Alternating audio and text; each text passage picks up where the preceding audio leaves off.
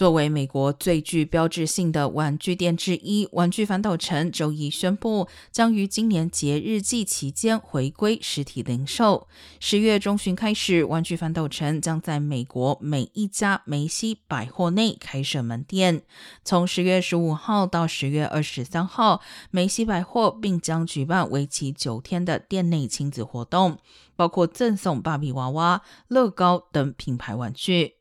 根据零售研究公司 NPD Group 的数据，在疫情期间，美国玩具销量出现了爆炸式增长。玩具零售的销售额在二零二一年达到近两百九十亿元二零一九年时约为两百二十亿元。